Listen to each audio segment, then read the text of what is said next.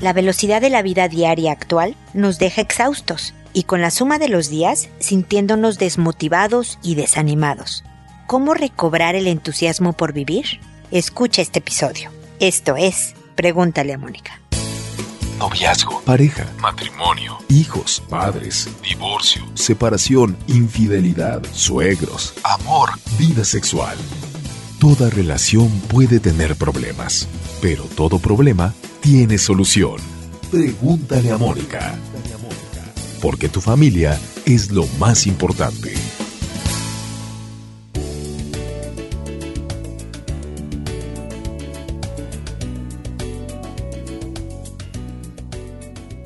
Bienvenidos amigos una vez más a Pregúntale a Mónica. Soy Mónica Bulnes de Lara, como siempre, feliz, muy, muy feliz de encontrarme con ustedes porque estamos a milímetros de cumplir 10 años. 10 años, una década grabando este programa para ustedes para que sepan que hay un lugar donde pueden escribir para una segunda opinión, escuchar para sumar ideas en alguna situación familiar, personal o solo aprender cómo mejorar relaciones interpersonales, donde yo espero que encuentren un lugar de asesoría, de consuelo, de ayuda y pues también de ánimo y buen humor. Por ejemplo, el tema del día de hoy que es este de, vivir con más ganas.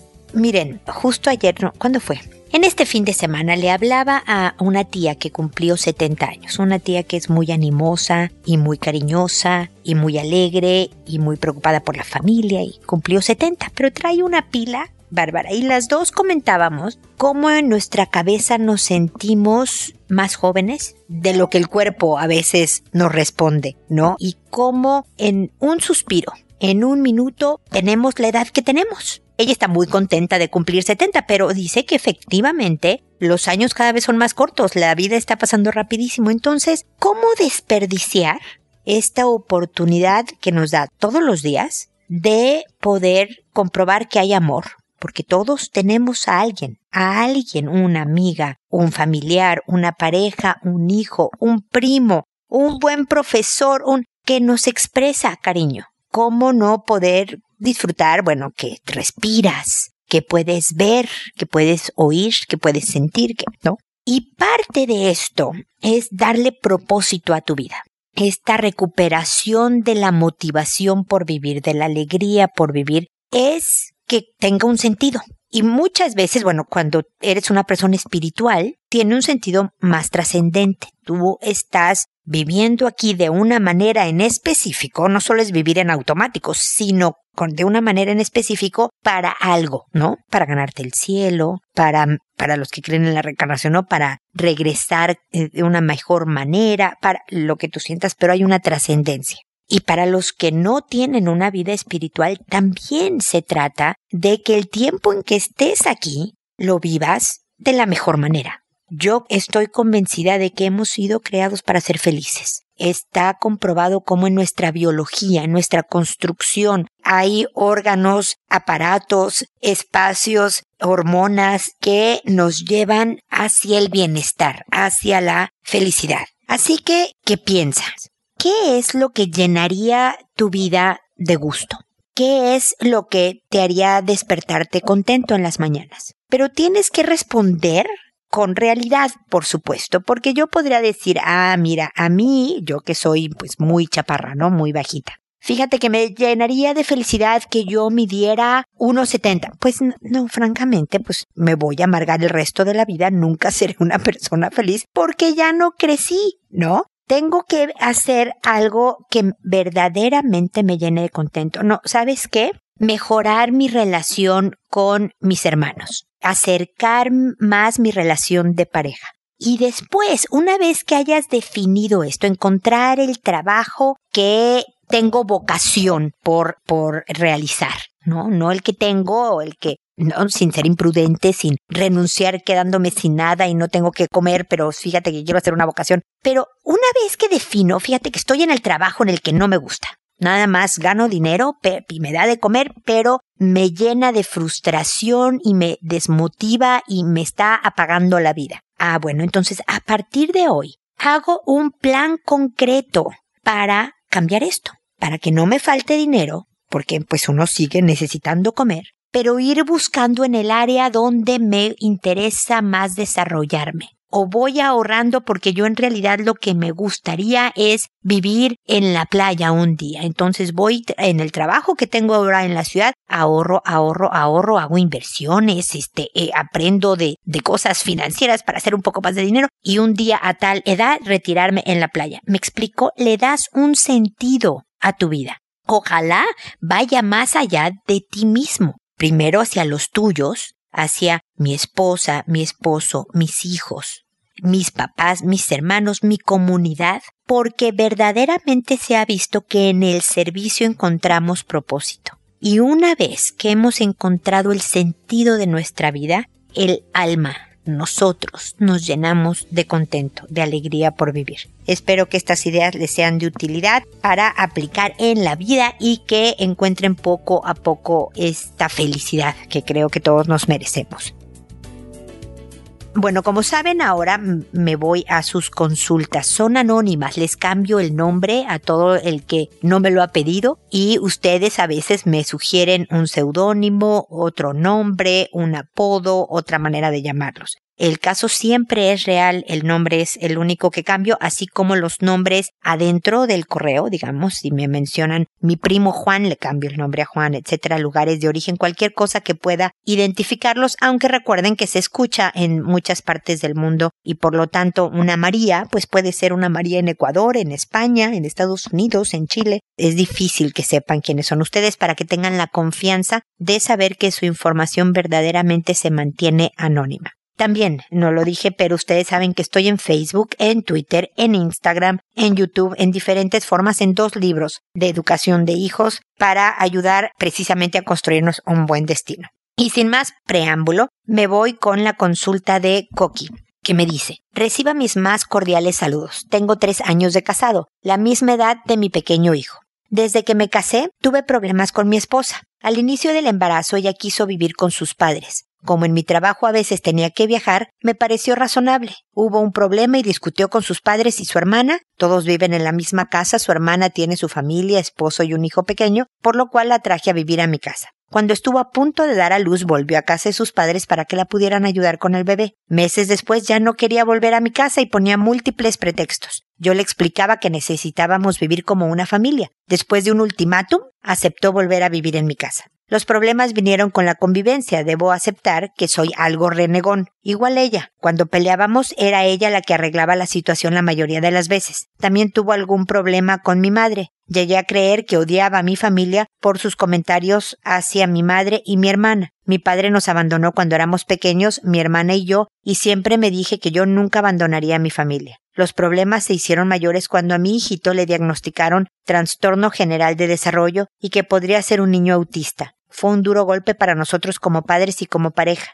Los problemas aumentaron con frecuencia, pasaron a las ofensas verbales de parte de ella. Yo nunca le falté el respeto. Acepto que a veces le levantaba la voz cuando descuidaba a nuestro hijo, pero nunca lo ofendí. Ella sí, y no conforme con eso me agredió físicamente, me levantó la mano en dos oportunidades diferentes. Yo nunca respondí a sus golpes, pero me sentí muy dolido emocionalmente, pues a pesar de todo yo amo a mi familia. Hace un mes ella se fue de la casa con mi hijo argumentando que en la casa no había amor, que no nos entendíamos, que mi hijito estaría mejor con los padres de mi esposa y su hermana, además que su centro de terapias estaba más cerca. Desde que se fue yo estoy muy dolido, resentido con ella. A veces pienso en el divorcio, a veces pienso que quizás podamos salvar nuestro matrimonio por el bienestar de mi hijo. Admito que extraño más a mi hijo que a mi esposa. A mi hijo lo veo una o dos veces a la semana y solo unas horas. A ella la veo y a veces discutimos hasta delante del bebé. Ella no tiene consideración. La última vez que me levantó la mano fue delante del bebé. Las últimas veces que he ido a ver a mi hijo ya la veo un poco más calmada. Espero su consejo para mí es muy importante. ¿Qué debo hacer?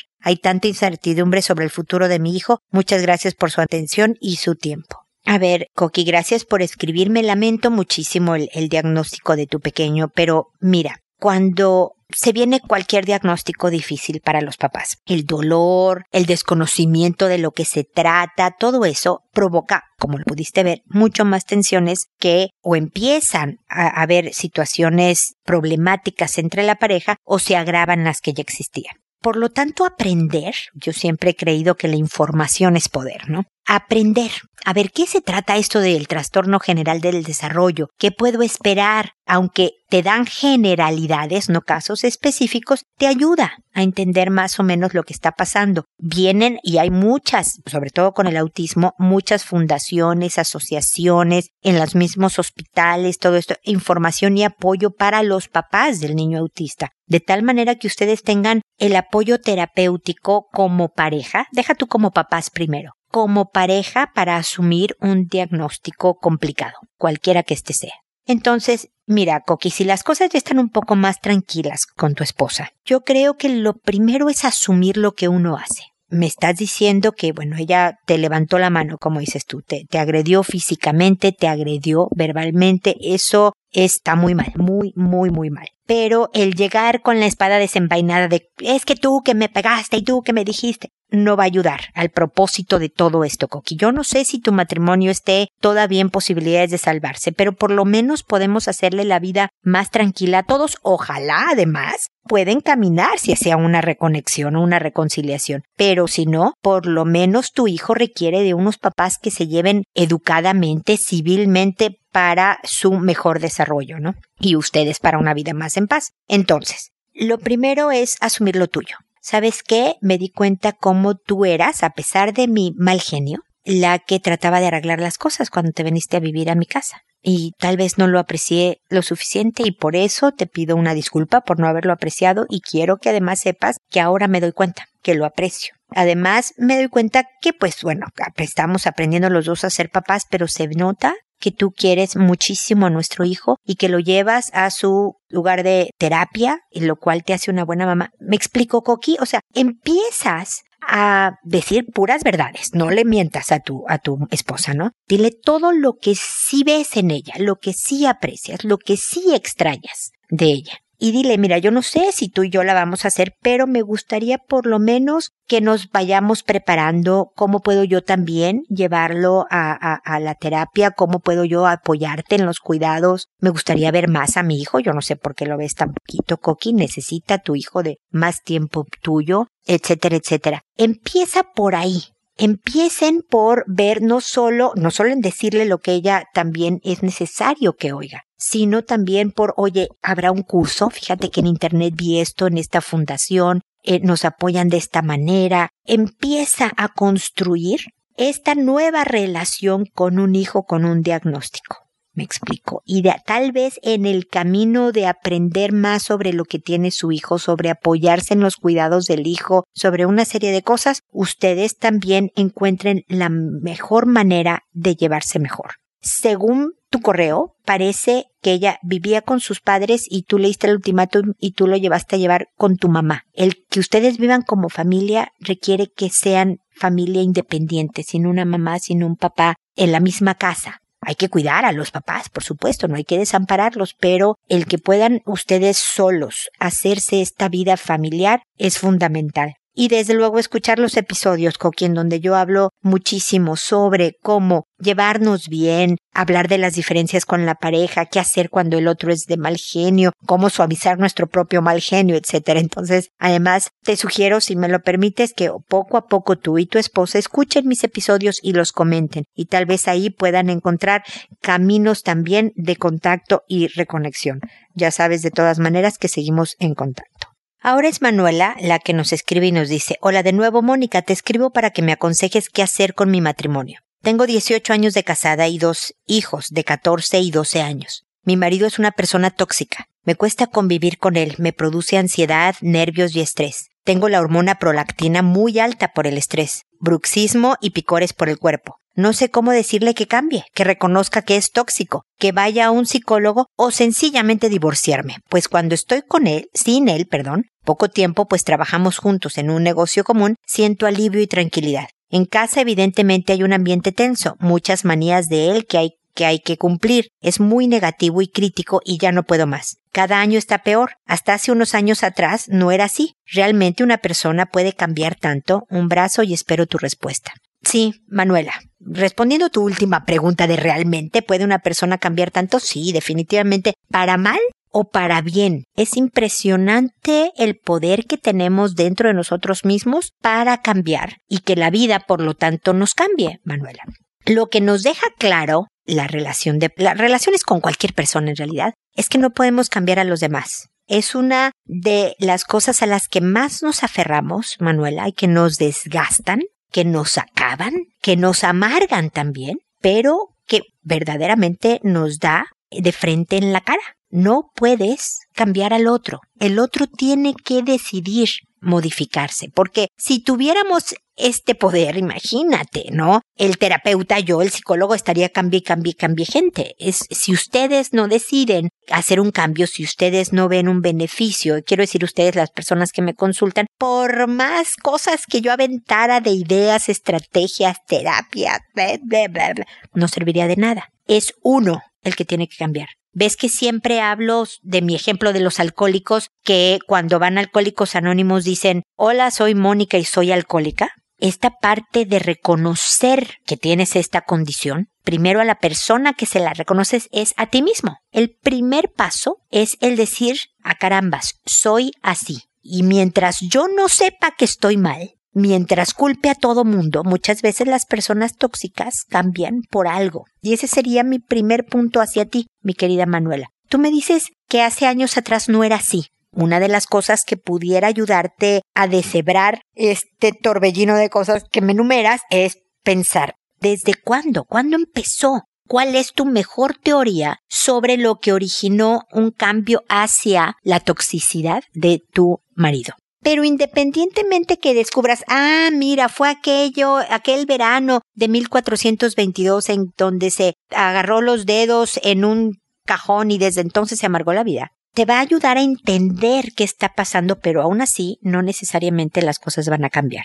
La que puede cambiar y la que evidentemente urge que cambie porque te está enfermando eres tú, Manuela. Una de las cosas que me dices es que traes el estrés tan hasta las nubes que las hormonas del estrés, entre otras, te están provocando una serie de síntomas de lo más desagradables.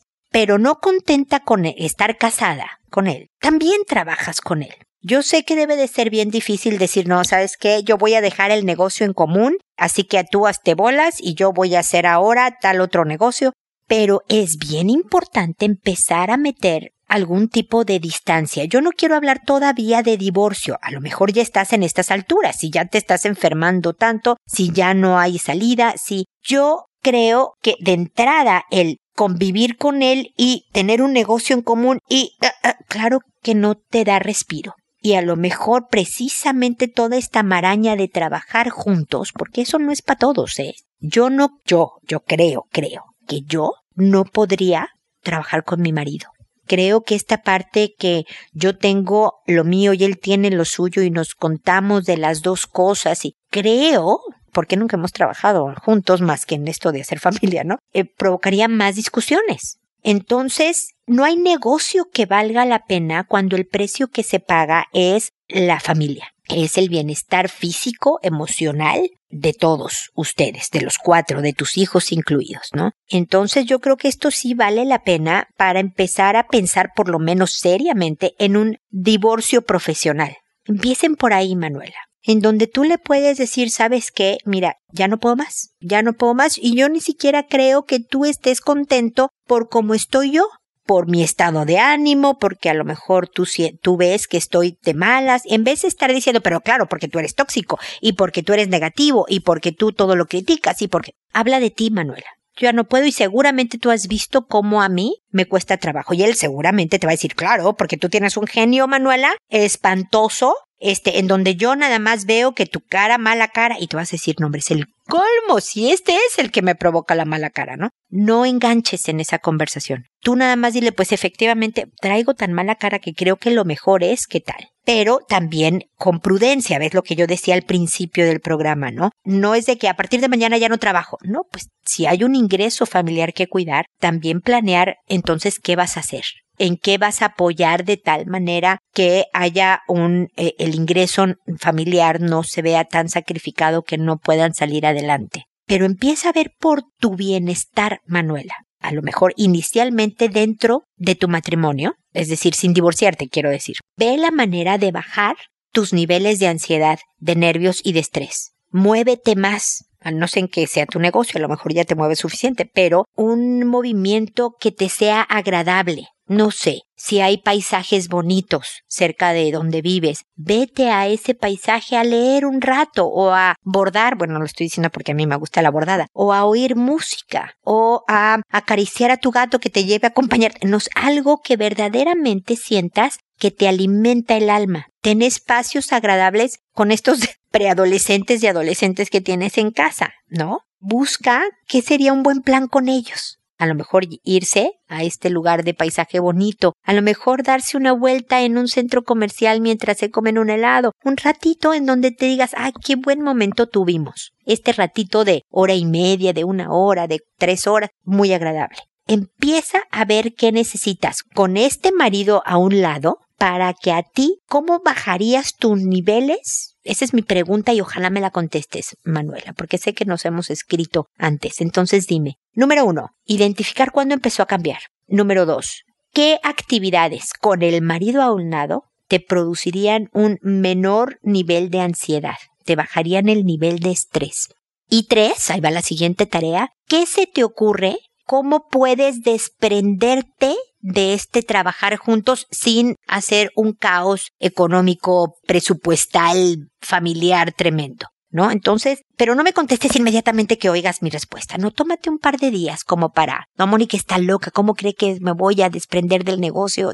No, a ver, si esto pasara, ¿qué, ¿qué se le podría decir a Mónica? ¿Cuál es mi mejor teoría sobre lo que le pasó a mi marido? Etcétera, etcétera. Para, para que ahí empecemos a caminar. Yo no quiero que pases un año más con estos síntomas, con estos malestares, sintiéndote tan derrotada ya en tu matrimonio. Veamos qué se puede hacer. Si en unas comunicaciones más no hay más que el divorcio, bueno, ni hablar, Manuela. Ya será ese el camino. Pero antes de brincar a él, veamos qué nos presentan ahorita las opciones para analizar, ¿te parece? Así que espero tu correo, seguimos en contacto. Ahora es Canelita la que nos escribe y nos dice, Hola Mónica, con 10 años de casada, mi esposo es un hombre maravilloso atento con la bebé y cariñoso con ella. A mí siempre me atiende, de esa manera creo que demuestra su amor porque es cero cariñoso y detallista, solo en ocasiones especiales. En casa siempre se dedica a hacer la comida. Tiene su carácter fuerte. Cuando no le gusta algo se enoja y en ocasiones explota con un grito. Es una excelente persona, siempre poniendo de su parte para salir adelante como matrimonio, pero hace un mes aproximadamente ha estado muy alejado. Le pregunté qué le pasaba y me dijo,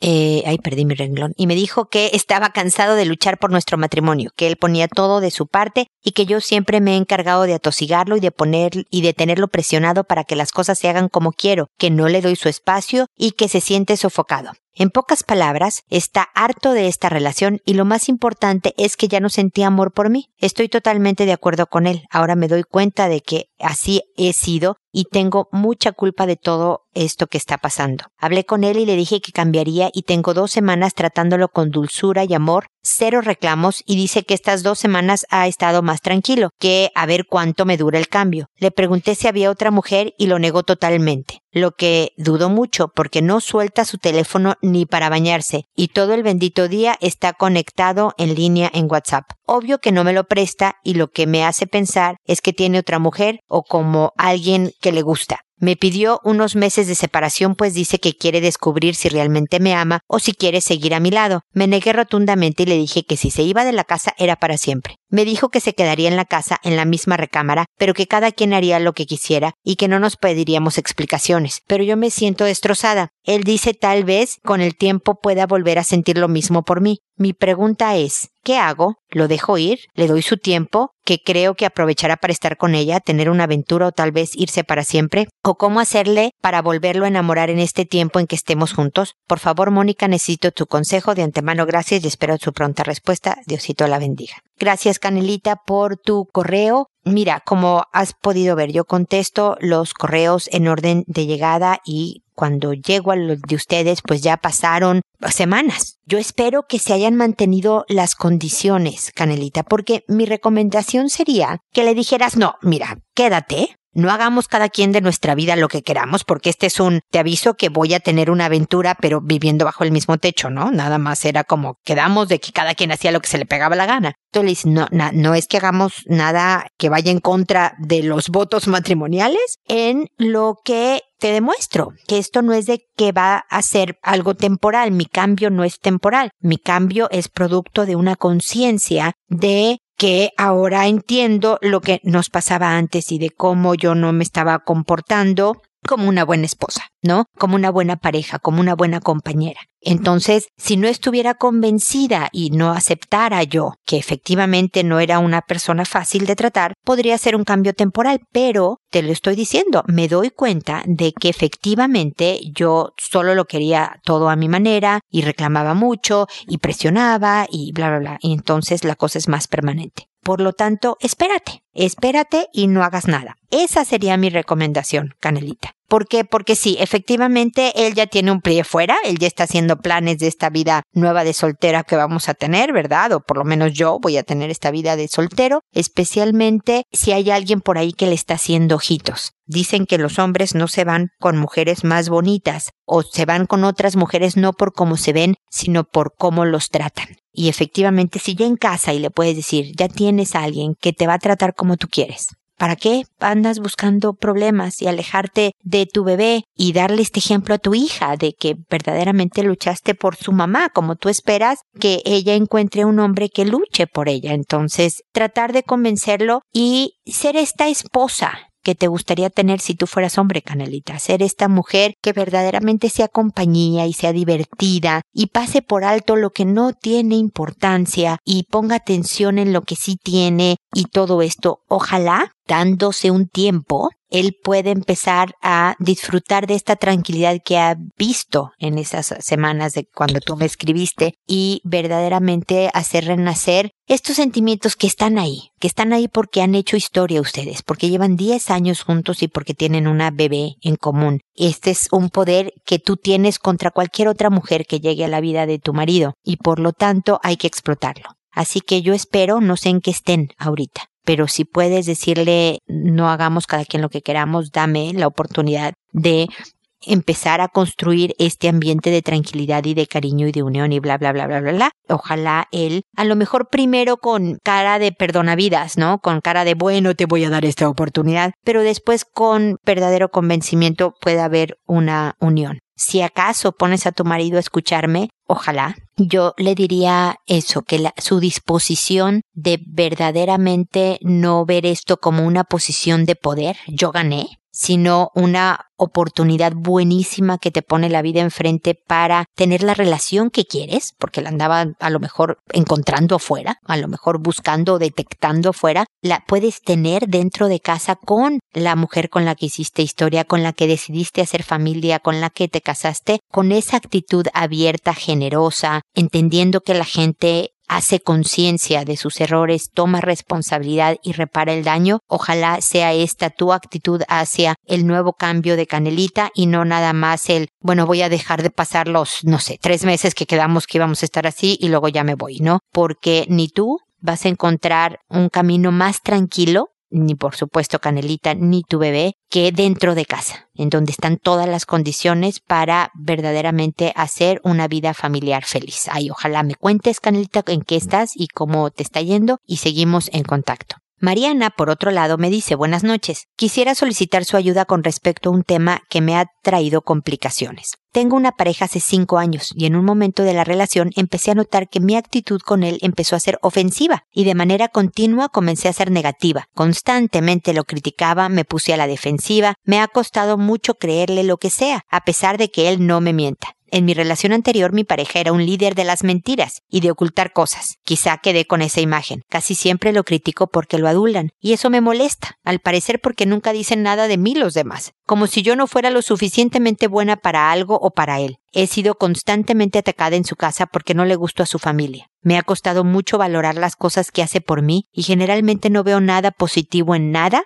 y si las cosas no se hacen como yo quiero, me enojo. No me gusta esta relación porque me aleja de todos y me enojo con todos. Algunas veces cuando me enojo comienzo a atacar. No, no me gusta esta reacción, no esta relación, eh, por cierto. Algunas veces cuando me enojo, comienzo a atacarlo con pesadeces y otras veces lo he menospreciado como si no tuviera nada bueno. La verdad es que creo que ya es un problema porque hasta lo he avergonzado con sus amistades. Por favor, dígame qué puedo hacer o a qué se debe esta conducta. Por favor, necesito su ayuda porque hace poco me dijo que no me aguantaba más porque ya no lo valoraba y lo andaba atacando siempre. Agradecida de la ayuda y atenta a sus comentarios. A ver, mi querida Mariana, qué bueno, qué bueno que lo aceptas y que todavía tu pareja está en casa, porque hay veces que ya estamos dándonos cuenta cuando ya lo hemos perdido todo o años después de que ya me había separado y etcétera, ¿no? Yo creo que el darse cuenta como le pasó a Canelita, como te está pasando a ti, todavía con la persona dentro abre una posibilidad por lo menos, por minúscula que sea, hay una esperanza de cambio aquí.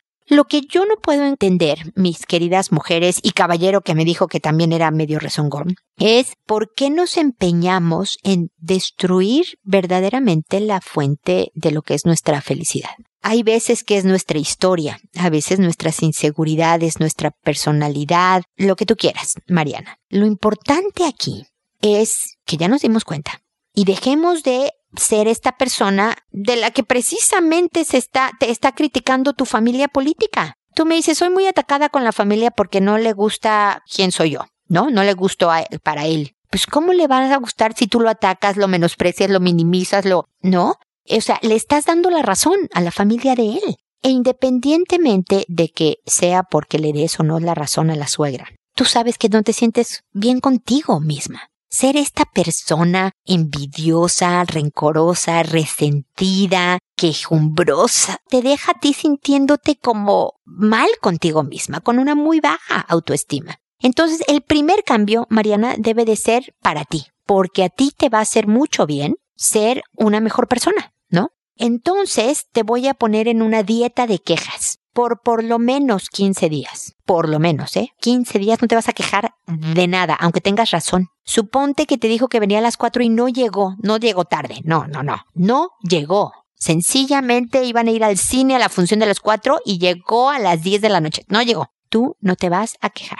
Lo vas a recibir con una sonrisa y le vas a decir cómo te fue hoy. Si entras a la casa cargada de bolsas y no fue ni para pararse, para ayudarte con la más chiquita y la más ligera de las bolsas, tú no te quejas. 15 días de dieta de quejas, por lo menos. Yo espero que notes, que noten los dos, un cambio en el ambiente, una destensión, un aflojamiento de estreses, que haga la cosa más agradable, que empieces a notar que nos quejamos de muchísima tontería, de muchísima tontería. Date cuenta que cada vez que halagan a tu hombre, te halagan a ti porque fuiste una persona capaz de encontrar a una buena persona a tu lado. Porque habla de ti la pareja que tienes. Si tú estuvieras al lado de un patán, de un criminal, de un golpeador, ¿no? ¿Qué diría de ti? El que tú escojas para compartir tu vida a alguien así. Entonces, ojalá que me estés diciendo que tu pareja es un buen hombre, una buena persona que hace cosas buenas y demás porque habla de ti,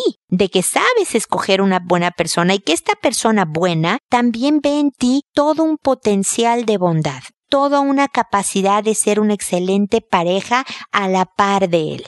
Entonces empieza a modificar tu trato. Ya después quieres decir algo que puede ser negativo o una sugerencia o un piensa verdaderamente en las palabras en las que vas a exponer el tema. Piensa en cómo puedes empezar por lo positivo y cómo lo puedes decir tan amable. Piensa primero si vale la pena lo que vas a pedir. A lo mejor te das cuenta que Ay, no es tan importante. En realidad no es tan importante. No, fíjate que sí me gustaría esto. Bueno, ¿cómo lo digo llena de amor, llena de ternura? ¿Cómo me gustaría que me lo dijeran a mí? Poco a poco ve construyendo esta, esta Mariana. Mariana. Sé la persona que es digna de amar. Cuando le digo a la gente que sea amable, no es para que sea educada y diga por favor y gracias. Es ser una persona digna de amar. Un gusto tenerte cerca. Una alegría es ser tu amiga y tu hermana y tu hija y tu compañera de trabajo y por supuesto tu pareja. Esa persona Tú sabes qué son los ingredientes y está en ti todo el poder para poderlo controlar, Mariana. Así que por favor, ve pensando mientras haces la dieta de quejas y cuéntame cómo te va, si pudiste aguantar, si no aguantaste, si te arrepentiste y demás. Pero por lo pronto, la primer sentada es diciéndole lo que me estás diciendo. Sabes que por muchos años me he dado cuenta que no te he apreciado. Creo que eres un buen hombre, creo que he sido demasiado repelona y poco a poco espero que empieces a ver un cambio en mí. Así que prepárate porque va a haber cosas buenas, espero, en nuestro futuro. Mil perdones por no haberte apreciado antes, pero a partir de ahora voy a empezar a apreciar lo bueno y tratar de bajarle las críticas de lo malo. Me va a costar trabajo, te pido tu ayuda y tu paciencia, pero por lo menos quiero pareja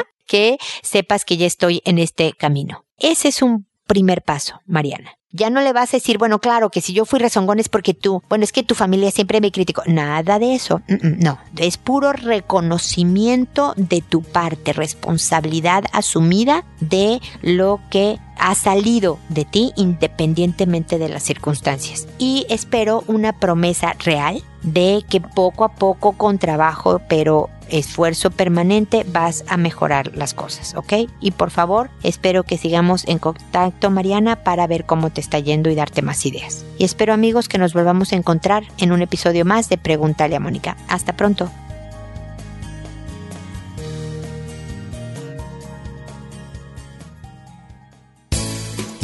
¿Problemas en tus relaciones? No te preocupes, manda tu caso, juntos encontraremos la solución www.preguntaleamónica.com. Recuerda que tu familia es lo más importante.